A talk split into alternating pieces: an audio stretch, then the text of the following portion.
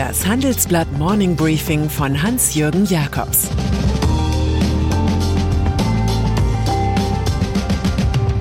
Guten Morgen allerseits. Heute ist Dienstag, der 12. Juli 2022 und das sind unsere Themen.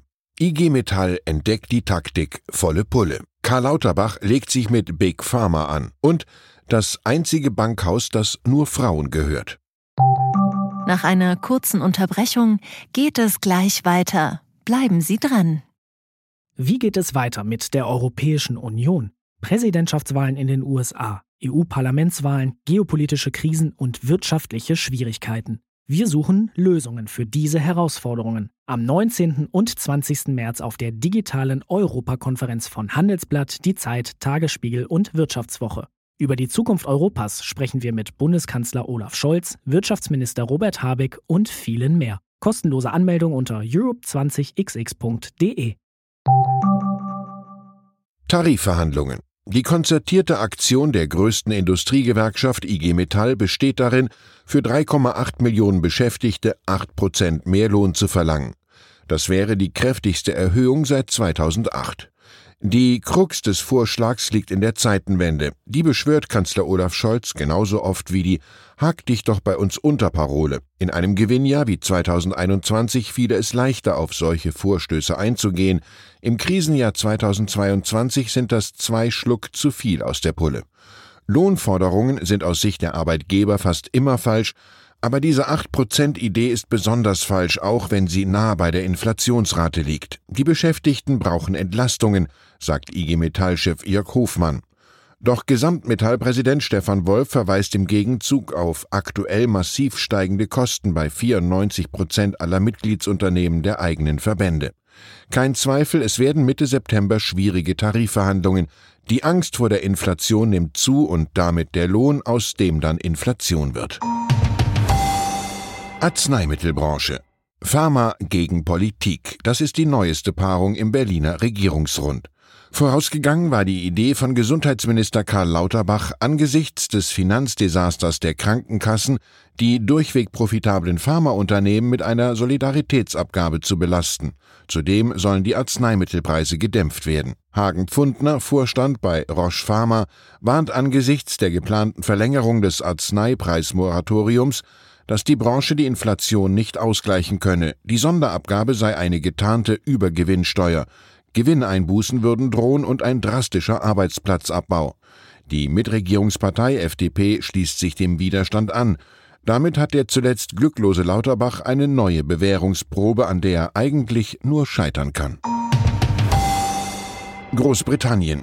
Theoretisch könnte der britische noch Premierminister Boris Johnson sogar noch US-Präsident werden, denn er wurde in New York City geboren. Aber daran denkt nicht einmal Donald Trump nach dem Niedergang seines Adepten. Der Zeitplan für Johnson, der seinen Rücktritt als Chef der konservativen Tory-Partei bekannt gegeben hat, steht unterdessen fest. Am 5. September soll weißer Rauch über Westminster aufsteigen. Nach einem höchst komplizierten Auswahlverfahren für die Nachfolge Johnsons wird dann feststehen, wer aus dem Pulk von elf Bewerbern das Rennen gemacht hat. Die Favoriten Rishi Sunak und Sajid Javid demissioniert als Finanz- bzw. Gesundheitsminister sowie die amtierende Außenministerin Liz Truss. In der Times gab sich Kultusministerin Nadine Dorries skeptisch und sprach gar von einem Blutbad, man werde sich in den Medien gegenseitig zerreißen. Ein Hinweis, wer die oder der Richtige sein könnte, gibt Bye Bye Boris selbst nicht. Vielleicht hofft er auf einen Anschlussjob als Tatortreiniger, aus dem dann noch einmal mehr werden könnte. Menschheit. Die Weltbevölkerung wächst nur noch schwach, in diesem Jahr wahrscheinlich um weniger als ein Prozent. Das ist der kleinste Wert seit dem Zweiten Weltkrieg, wie ein UN-Bericht vermittelt. In 61 Staaten wird die Bevölkerung bis 2050 um wenigstens ein Prozent schwinden. UN-Generalsekretär Antonio Guterres preist die Fortschritte der Medizin. Doch der immer höher werdende Anteil älterer Menschen fordert die Staatsfinanzen genauso heraus wie eine Wachstumspolitik. Wenn es immer weniger junge Menschen gibt, fehlt dem System nun mal der juvenile Antrieb. Übrigens soll Indien im nächsten Jahr China als bevölkerungsreichstes Land auf dem Globus ablösen. Rothschild. Im Bankenwesen erhalten sieben Frauen ein altbekanntes Finanzinstitut aufrecht. Zur Genfer Bankengruppe Edmond de Rothschild gesellen sich außerdem noch Firmen für Käse, Parfüm und Wein.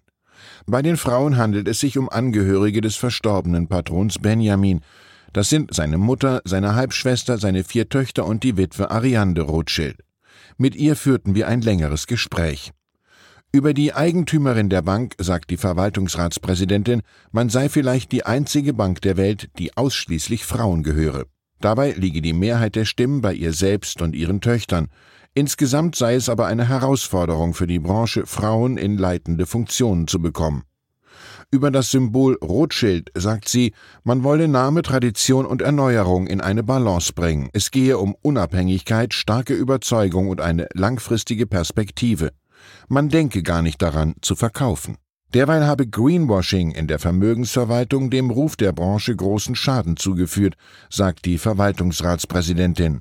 Banking funktioniere nur über Vertrauen, die Greenwashing-Debatte mache Anleger misstrauisch. Und dann ist da noch Klarna, eben noch Star der Start-ups, ist der schwedische Zahlungsanbieter nun ein Lazarettfall im Börsengetümmel. Trotz 800 Millionen Euro Finanzierung ist die Firma mit nur 6,7 Milliarden Dollar bewertet worden. Das ist ein Rückgang von 85 Prozent innerhalb eines Jahres. Die Verkaufswelle reißt auch die Skandinavier mit, die im Mai ankündigten, jeden Zehnten von rund 7000 Beschäftigten zu entlassen. Die Ereignisse sind typisch für die derzeitige Lage der Firmengründer. Ich wünsche Ihnen einen hoffnungsfrohen Tag. Es grüßt Sie herzlich Ihr Hans-Jürgen Jakobs. Postskriptum Im Gasgau rufen Politiker zum Energiesparen auf. Welche Maßnahmen haben Sie getroffen? Den Holzvorrat aufgestockt? Überlegen Sie, Gasheizung gegen Wärmepumpe einzutauschen? Sollte man sich überhaupt einschränken? Oder liegen die Probleme in der Hand von Politik und Firmen? Schreiben Sie uns Ihre Meinung in fünf Sätzen an forum.handelsblatt.com. Ausgewählte Beiträge veröffentlichen wir mit Namensnennung am Donnerstag gedruckt und online. Zur aktuellen Lage in der Ukraine. Russland könnte schon im September Fakten schaffen und Referenden in den besetzten Gebieten abhalten, warnt die frühere Leiterin des NATO-Planungsstabs Stefanie Babst. Man dürfe Russlands militärische Möglichkeiten nicht unterschätzen. Die russischen Raketen und Granaten zerstören nicht nur Häuser und töten Menschen, sie treffen auch die ukrainische Wirtschaft hart. In den wenigen Monaten des Krieges ist der Handelsumsatz innerhalb des Landes um 75 Prozent zurückgegangen.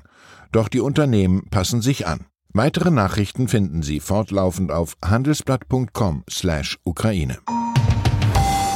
Das war das Handelsblatt Morning Briefing von Hans-Jürgen Jakobs, gesprochen von Peter Hofmann. Die Welt steht vor gewaltigen Herausforderungen. Zum einen die Energiewende voranzutreiben und gleichzeitig den Klimawandel einzudämmen. Und auch der Energieträger Wasserstoff gewinnt weltweit immer mehr an Bedeutung. Doch wie geht es weiter? Erfahren Sie mehr auf dem Handelsblatt Wasserstoffgipfel 2024 am 12. und 13. Juni in Essen. Infos unter handelsblatt-wasserstoffgipfel.de. Mit dem Vorteilscode Wasserstoff 2024 erhalten Sie einen Rabatt von 15% auf die Tickets.